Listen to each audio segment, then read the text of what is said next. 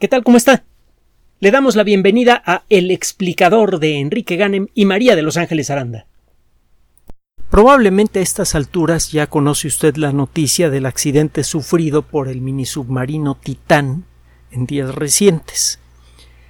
Eh, no vamos a agregar nada que no pueda usted encontrar en otros medios.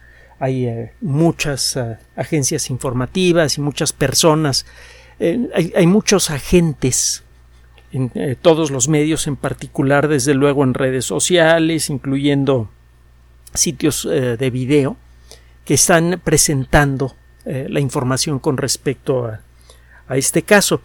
Nosotros queremos agregar, como siempre, elementos que frecuentemente usted no encuentra fácilmente en otras circunstancias. El uh, minisubmarino Titán tiene varias tenía varias características que uh, generaron inquietud entre los expertos que las conocían.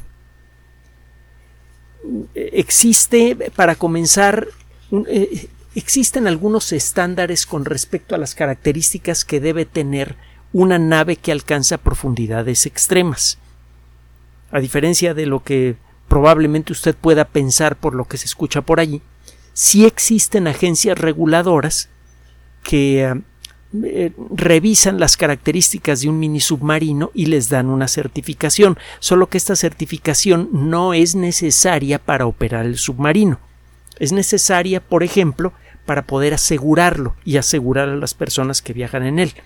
Lloyds de Londres, mm, probablemente la agencia eh, aseguradora más famosa de la historia, tiene eh, un protocolo para evaluar las características de una de, vaya de cualquier cosa que se pueda asegurar, incluyendo un mini submarino, y eh, desde luego el constructor debe cubrir con esas características si es que desea recibir el seguro de Lloyds. El uh, mini submarino Titán, le decía yo, tenía varias características que lo hacían inaceptable, por ejemplo, para Lloyds y para otras agencias internacionales, sean empresas privadas como las aseguradores, eh, aseguradoras o agencias públicas, que hacían que el, submarino no fuera aceptable. Sobre la personalidad de los eh, directivos, las características de diseño, etcétera, usted va a poder encontrar mucha información por allí. Nosotros estuvimos buscando eh, algunos datos con respecto a, este mini submarino y hay eh, varios detalles que nos han llamado la atención. mucha gente se ha centrado en el uso de un eh, controlador para juegos inalámbrico que servía para controlar al mini submarino, como si esto fuera necesariamente una indicación de la mala calidad o de la improvisación en el diseño. En realidad, si se pone usted a, pensar con un poquito de cuidado, se dará cuenta que este hecho por sí mismo no es necesariamente malo. Los controladores para juegos de video están diseñados para trabajo rudo, se usan horas y horas y horas y horas de manera continua, eh, son bastante confiables y son baratos. Así que el llevar dos o tres de ellos en el interior del mini submarino para en caso de que falle uno es perfectamente factible, algo que no puede hacer si tiene usted un sistema de guiado más sofisticado. Este punto en el que se han centrado muchas personas para eh, criticar eh, la, seguridad del mini submarino, francamente, desde nuestra perspectiva, no suena, eh, no suena razonable, pues. Lo que sí es uh, inquietante es el caso de dirección, el director de operaciones marítimas de la empresa Ocean Gate, que es la que operaba, eh, la que diseñó, construyó y operó a este mini submarino, en el 2018 eh, este caballero, David Lockridge, eh, generó un reporte en el que señalaba una serie de circunstancias que él consideraba eh, indeseables de este mini submarino que fue reconstruido en el 2021. entre otras cosas, él pedía que se certificara el submarino. La empresa no quiso hacerlo porque el, costo era muy elevado. hay dos, puntos que menciona eh, David Lockridge en su reporte que merecen especial atención. El primero de ellos es que la única ventanilla, eh, la única claraboya que tenía el submarino, Está hecha de plexiglas, que es uno de los eh, pocos materiales transparentes que pueden soportar la terrible presión que existe a gran profundidad.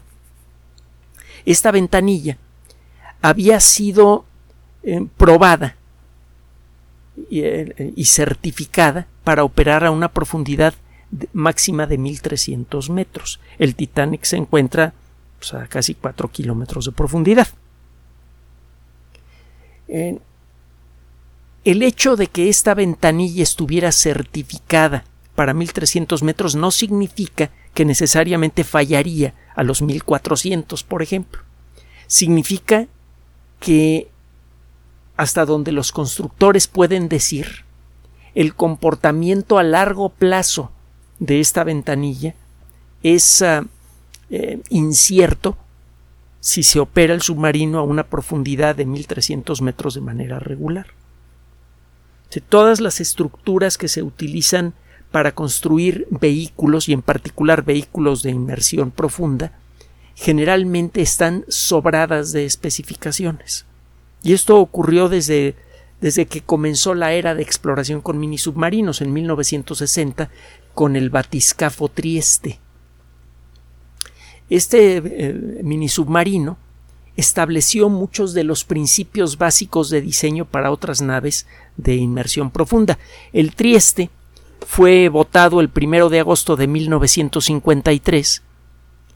Eh, participó en varias inmersiones eh, iniciales, funcionó muy bien y eh, realizó por fin en 1960, en los primeros días de 1960, una inmersión a la parte más profunda del océano, el 23 de enero para ser precisos. Llegó a, una... Eh, los instrumentos de, de, la nave marcaban una profundidad de 11.521 metros, pero estos instrumentos siempre necesitan alguna calibración. Estos instrumentos lo que hacen es medir la presión y con base en eso estiman la profundidad.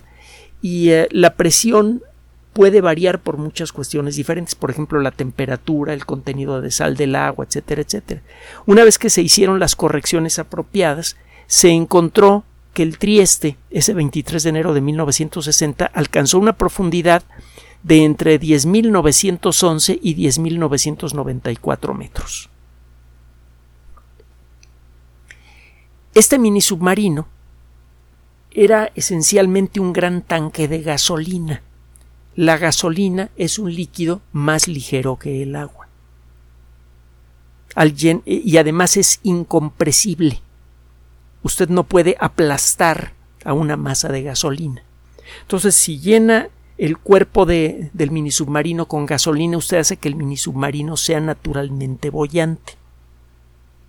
En la parte de en medio, en la parte inferior, justo en medio, se encontraba una esfera hecha de titanio y acero, eh, de, metal, pues, con un espesor muchas veces superior a lo que eh, se necesitaba para garantizar que los ah, acuanautas pudieran eh, soportar la presión a más de 10.000, casi 11.000 metros de profundidad. Em, estaba mencionando el titanio porque las esferas de presión de muchos submarinos de alta profundidad más recientes eh, han, sido fabricadas con titanio. En aquella época el manejar grandes piezas de titanio era punto menos que imposible. Bueno, la esfera de presión que fue fabricada para el Trieste, en donde viajaban los acuanautas, pesaba 14 toneladas y tenía un espesor muy superior al necesario para garantizar la seguridad de estas personas a gran profundidad el Trieste nunca habría podido sumergirse sin eh, la existencia de algo que lo llevara al fondo. Por sí mismo el Trieste permanecería siempre en la superficie, por lo que le comentaba hace un momento. Entonces llevaba nueve toneladas de pelotitas de hierro en unos recipientes que eran y estas pelotitas eran mantenidas en su lugar por un electroimán. En caso de, de fallar la energía eléctrica del mini submarino, eh, dejarían de funcionar los electroimanes, se abrirían unas eh, pequeñas válvulas en eh, los contenedores que tenían estas pelotitas, las pelotitas se saldrían del submarino y entonces el submarino automáticamente ascendería sin necesidad de utilizar sus motores. Y bueno, hablaremos de las baterías en un momento más. tiene que ver con algo que queremos decirle mencionamos el caso del Trieste para alimentar su curiosidad. Busque usted en la Wikipedia, por ejemplo, lo que se dice de este eh, submarinos de alta profundidad. Póngale Wiki Submarino Trieste. Busque los videos en YouTube. Va a encontrar el video de Donald Walsh y eh, Jacques Picard, que fueron las personas en llegar al fondo de las Marianas el 23 de enero de 1960. Eh, video emocionante fue el último extremo en nuestro planeta en ser alcanzado por el ser humano. Ya para esas alturas habíamos llegado a los polos, habíamos llegado a las montañas más altas, etc. El último extremo del planeta que teníamos que alcanzar era ese y fue hasta 1960. Bueno, regresando al caso del Titán. Este submarino, entonces, eh, al igual que todos los eh, submarinos de alta profundidad, comparte muchas características con el Trieste, no tiene capacidad de moverse mucho en forma horizontal. Los minisubmarinos de, de investigación o de exploración profunda son generalmente pequeños, eso significa que, entre otras cosas, llevan relativamente pocas baterías y por lo tanto no llevan mucha energía para poder moverse grandes distancias. A esto hay que agregar que generalmente en el fondo del mar encuentra usted eh, corrientes que no son muy intensas pero que son muy constantes y es necesario entonces operar el motor o los motores del, mini submarino en forma constante eh, nada más para mantenerse en el lugar en donde quiere usted estar. Significa que está usted consumiendo energía eléctrica continuamente. Y esto ocurre desde que se inicia el descenso hasta que regresa usted a la superficie. El descenso a grandes profundidades toma varias horas, igual que el ascenso. Y obviamente quiere usted tener un ratito debajo del agua para poder explorar lo que sea que tenga que explorar. Así que todo esto hay que eh, considerarlo en el diseño de los mini submarinos. Llevan baterías suficientes para mantener funcionando todos los sistemas de a bordo y los motores durante todo este proceso, pero como consecuencia de esto no se pueden alejar mucho del sitio en donde descendieron, porque no tienen suficiente energía para hacer funcionar todos los sistemas del submarino y para hacer viajes muy prolongados una vez que llegan al fondo. Entonces siempre se quedan más o menos en el mismo lugar. Le decía los dos puntos que llamaron nuestra atención de lo publicado con respecto al Titán son uno que la ventana transparente del submarino estaba certificada por sus constructores para operar hasta 1300 metros. Normalmente le decíamos eh, estos ah, elementos tienen un parámetro de seguridad. Se puede pasar de los 1300 metros y no le va a estallar en la cara, pero no es conveniente. Eh, cuando el fabricante le dice a usted, esto está certificado para operar a 1300 metros, le conviene nunca superar esa profundidad. Porque a partir de eso, el fabricante ya no puede garantizar el comportamiento de la pieza. Igual y aguanta mucho, pero el fabricante ya no lo puede garantizar. El otro aspecto que llamó nuestra atención tiene que ver con la construcción de lo que se conoce como la estructura de presión. hablando del Trieste, decíamos que los uh, acuanautas del Trieste se encontraban en el interior de una esfera de acero, capaz de soportar la terrible presión del océano a casi 11 kilómetros de profundidad. A esta estructura le llaman la esfera de presión. Es la única estructura de todo el submarino que está construida para soportar la presión exterior. En el interior la presión atmosférica es normal. Hay una el único punto del submarino en donde hay una diferencia de presión muy grande entre el interior y el exterior es precisamente en la esfera de presión. En el cuerpo del mini submarino eso no pasa porque en el caso del Trieste está lleno de gasolina y la gasolina soporta perfectamente la presión del agua. En el caso del Titán, en lugar de una esfera, eh, este eh, mini submarino contaba con un cilindro de presión. Un cilindro largo como de 5 metros por, por 3, una cosa así, que está hecho en sus extremos de uno de los mejores metales que hay para la exploración a gran profundidad, que es el titanio. El titanio es sorprendentemente resistente a la presión, es muy ligero y eh, tiene una serie de, de, características, por ejemplo, su resistencia a la corrosión marina, que lo hacen ideal para mini submarinos. Es o cuando menos hubo una época en la que fue escandalosamente difícil de trabajar. Usted no puede derretir y soldar piezas de titanio en presencia de oxígeno. Necesita usted una atmósfera especial para poder trabajar el titanio sin que éste empiece a fastidiarse. Entonces el fabricar cosas chiquitas de titanio al principio fue todo un triunfo. Los primeros relojes de pulsera hechos de titanio eran carísimos y eran muy deseables porque el titanio, le decía yo, es muy resistente, es muy ligero, que es otra virtud desde la perspectiva marina. Es, es, mejor tener una esfera de presión que sea ligera, por si tiene usted que arrojar peso para que el submarino salga a la superficie. Es más fácil hacer bollante al mini submarino si eh, no tiene ninguna estructura especialmente pesada. La parte más pesada del Trieste era la esfera de acero en donde se encontraban los acuanautas y en los eh, mini submarinos modernos se pudo refinar el diseño porque se empezaron a fabricar de titanio que es más ligero. Eh, eh, los extremos, las tapas de este cilindro estaban hechas de titanio y el cuerpo del cilindro no el cuerpo del cilindro estaba hecho de fibra de carbono. La evidencia disponible hasta el momento sugiere que el titán sufrió lo que se llama una implosión cuando se encontraba como a 1300 metros de profundidad.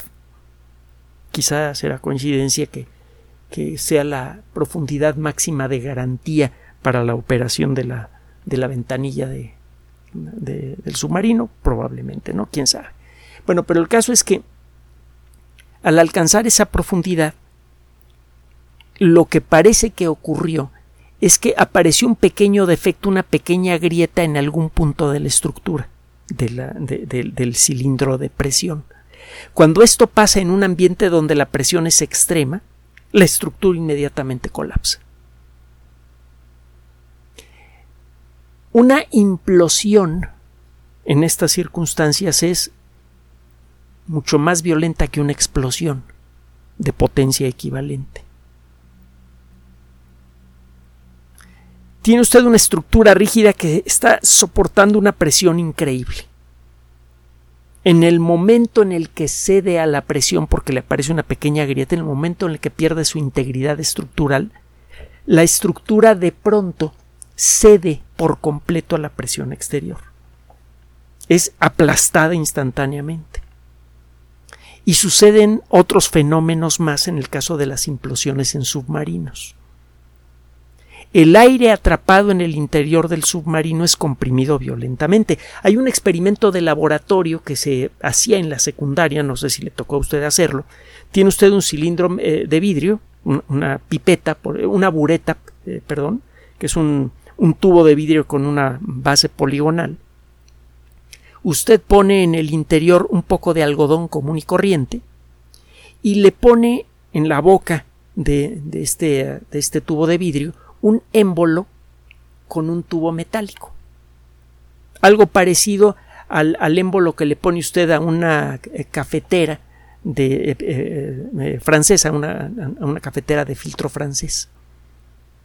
Solo que este es la, tapa que usted le pone a este, a este tubo de vidrio es, es perfectamente sólida.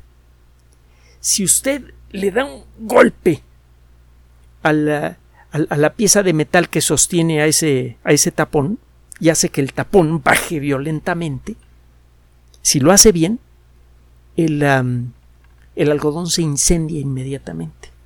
La energía calorífica del aire que estaba dispersa en un volumen grande ahora se concentra de golpe, en un momento muy breve, en un volumen muy pequeño. Eso hace que ese aire que estaba a 20 grados centígrados alcance una temperatura de varios centenares de grados al ser comprimido violentamente. Cuando ocurre una implosión a gran profundidad, cuando menos eso es lo que sugieren las simulaciones, se distingue un destello luminoso porque el gas del submarino se comprime mucho y se calienta mucho en forma instantánea. En una fracción de segundo todas las cosas que hay en el submarino quedan comprimidas violentamente y se calientan mucho. Las consecuencias ya se las podrá usted imaginar. Es muy difícil encontrar restos de cualquier elemento que, que existe en el interior de la esfera de presión de un mini submarino que sufre una implosión. Eh, hasta el momento no se había dado un caso de implosión en un mini submarino de investigación. Le había ocurrido a algunos submarinos militares, por ejemplo, al Thresher y al Scorpio, dos submarinos nucleares de los Estados Unidos, que en distintos momentos se perdieron y eh, luego fueron encontrados los restos implotados a gran profundidad. Y eh, le han ocurrido casos similares a otros submarinos rusos, etcétera, etcétera. Bueno, le comento todo esto por lo siguiente. Hay evidencia de que el submarino sufrió una implosión. Una de las causas podría haber sido la, la ventanilla que hubiera cedido a la presión. No importa en qué punto de la estructura de presión ocurra una falla, en la orilla, en medio, etcétera, etcétera, el resultado es el mismo. En el momento en el que la estructura pierde su integridad estructural absoluta, toda la estructura colapsa de golpe, inmediatamente. Entonces esto podría haber ocurrido porque se reventó la ventanilla en pocas palabras y la otra posibilidad existen otras dos una de las dos posibilidades podría ser que hubiera fallado el material que se utilizó para el cuerpo del cilindro, la fibra de carbono. La fibra de carbono es un material hecho esencialmente de epoxi y, fibras pequeñas hechas de carbón.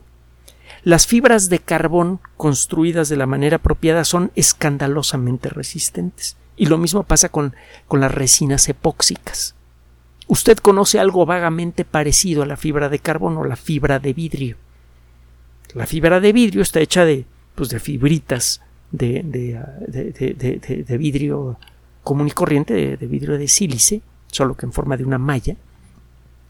Y esta malla está rodeada de ah, eh, resina epóxica. Eso le da una resistencia tremenda y una gran ligereza.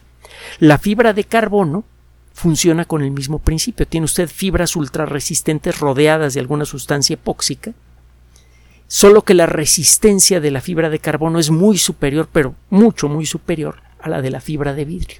Y es incluso más ligera que la fibra de vidrio. Es por esto que la fibra de carbono se ha convertido en un material de elección para construir toda clase de máquinas que estén sometidas a circunstancias extremas. Por ejemplo, mucha de la estructura de los automóviles de competencia, en particular de los automóviles Fórmula 1, están hechos de fibra de carbono. Muchos elementos que utilizan deportistas eh, profesionales, por ejemplo, esquiadores, están hechos de fibra de carbono. Y las superficies de vuelo de muchos aviones, en particular las superficies de control como eh, los timones, etcétera, están hechos de fibra de carbono también. Esa fibra de carbono es extraordinariamente resistente a la fatiga, a la, a la tensión, etcétera, etcétera, etcétera. Soportan muy bien la temperatura, etcétera, etcétera. Hay un caso eh, en el mundo de la aeronáutica que revela un pequeño defecto que puede tener la fibra de carbono cuando no recibe la atención apropiada. El 12 de noviembre de 2001, poco después de despegar del Aeropuerto Internacional Kennedy, el, el, vuelo de American Airlines número 587 cayó al suelo. Se trataba de un Airbus A300-600 eh, llevaba 260 personas a bordo. Y bueno, ya se imaginará usted las consecuencias para esas personas y para las cinco personas que estaban en el lugar en donde el avión cayó. Tenemos enfrente el reporte del examen de la pieza que causó el accidente.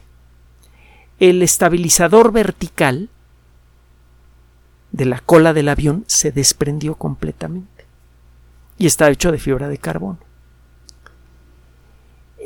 el análisis del material, el reporte de la NASA, por cierto, es bastante completo y usted lo puede localizar simplemente colocando el término NASA American Airlines Flight 587 y va a aparecer un PDF. Eh, eh, además con imágenes, incluso del microscopio electrónico, se hizo un análisis muy detallado del, del material. Resulta que la fibra de carbono, que es un material maravilloso, puede en algunos casos fallar. Si eh, existen pequeñas microgrietas, por ejemplo, como una consecuencia de un ligero defecto durante el proceso de fabricación o como consecuencia del desgaste natural del material,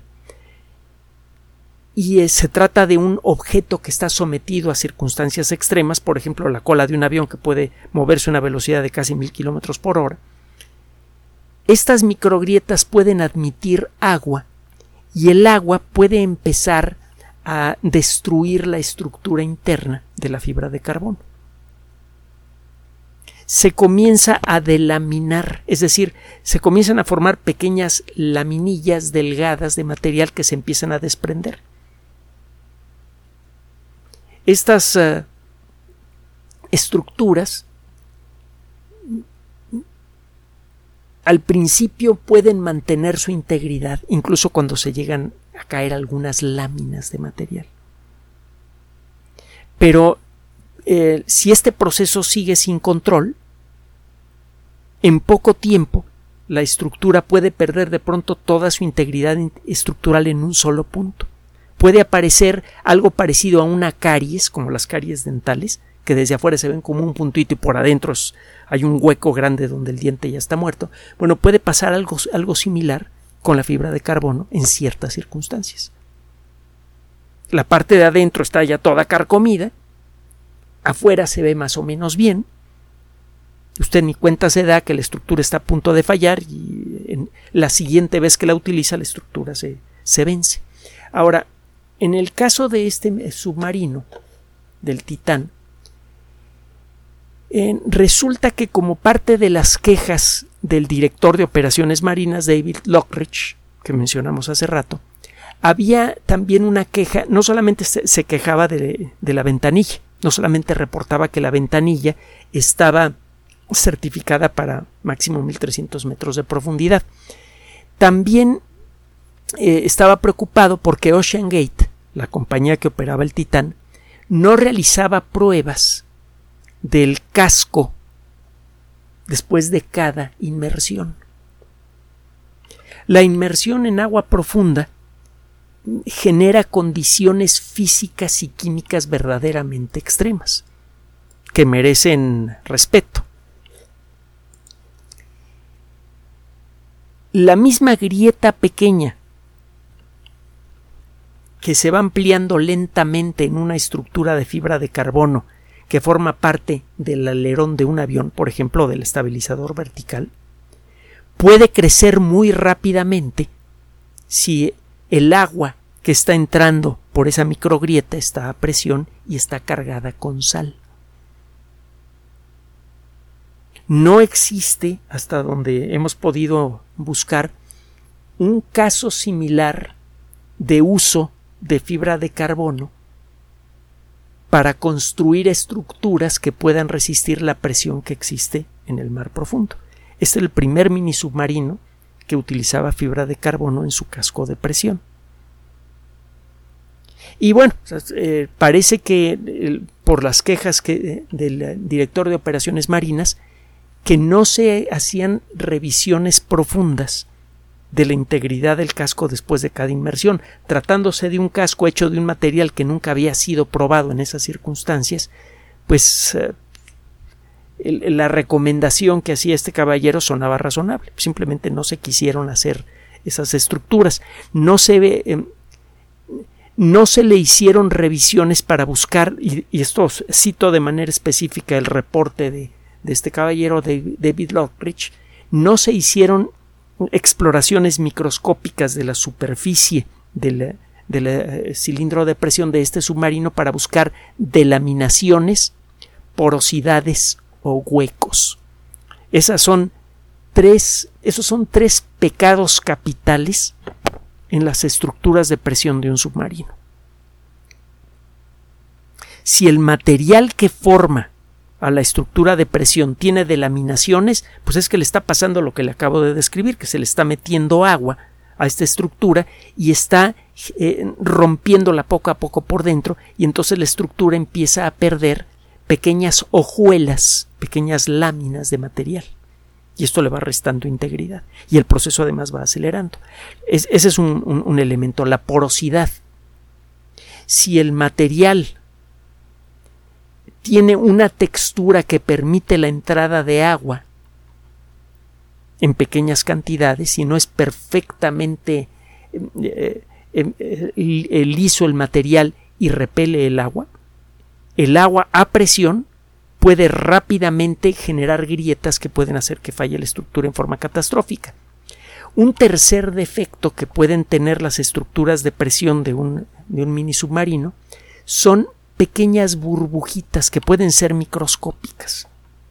Cuando usted fabrica la esfera de presión de un mini submarino con titanio, por ejemplo, necesita hacer un análisis con rayos X de esa esfera una vez terminada para asegurarse que en el interior del, metal no existan pequeñas burbujitas que hayan quedado allí como consecuencia del proceso de, construcción del material.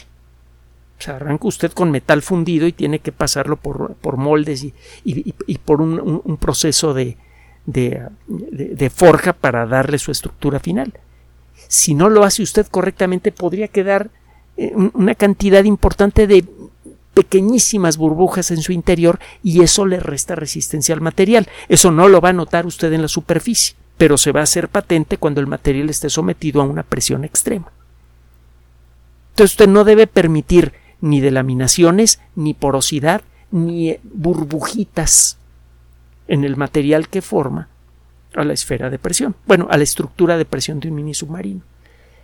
La información que tenemos entonces empieza a pintar un posible camino que seguramente seguirán algunos de los investigadores que trabajen en el análisis de este accidente. Se estaba utilizando un material que nunca se había utilizado para este tipo de, funciones y que se sabe que en ciertas circunstancias puede ser vulnerable al agua. El agua, en las condiciones que existen a más de mil metros por debajo de la superficie del mar, se comporta de una manera especialmente agresiva con cualquier estructura. Y si hay un material que tiene una cuando menos en, forma potencial, tiene una cierta debilidad con respecto al agua, esa debilidad puede hacerse muy patente si el agua está sometida a gran presión. Entonces, empieza a verse la posibilidad de explicar este accidente como consecuencia del uso acelerado de un material que probablemente no era el más apropiado para este tipo de, de, operaciones para construir un submarino que funcione a, gran profundidad. El uso de la fibra de carbono ciertamente le daba algunas ventajas al submarino, una de ellas era la ligereza.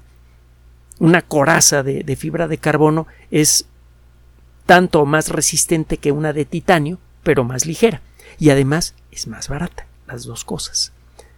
Y existe evidencia de que el costo del, que, la empresa estaba muy restringida por sus costos, por eso, entre otras cosas, no se le ocurrió certificar al submarino.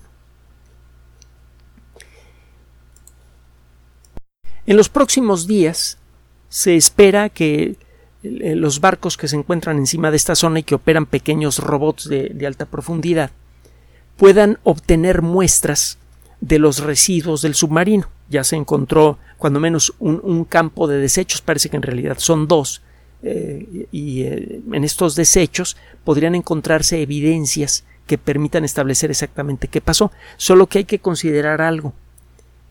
Si lo que falló fue la fibra de carbono, va a ser muy difícil demostrarlo por lo que le comentaba con respecto a las implosiones. Al implotar el submarino, la atmósfera en su interior debió alcanzar una temperatura muy elevada de manera instantánea y eso habría quemado, aunque sea parcialmente, a la fibra de carbono.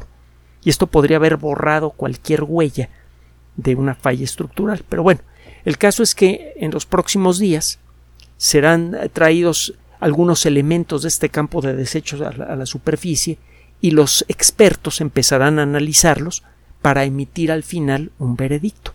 Nosotros estaremos atentos en este espacio para ofrecérselo a usted tan pronto llegue a nuestro conocimiento.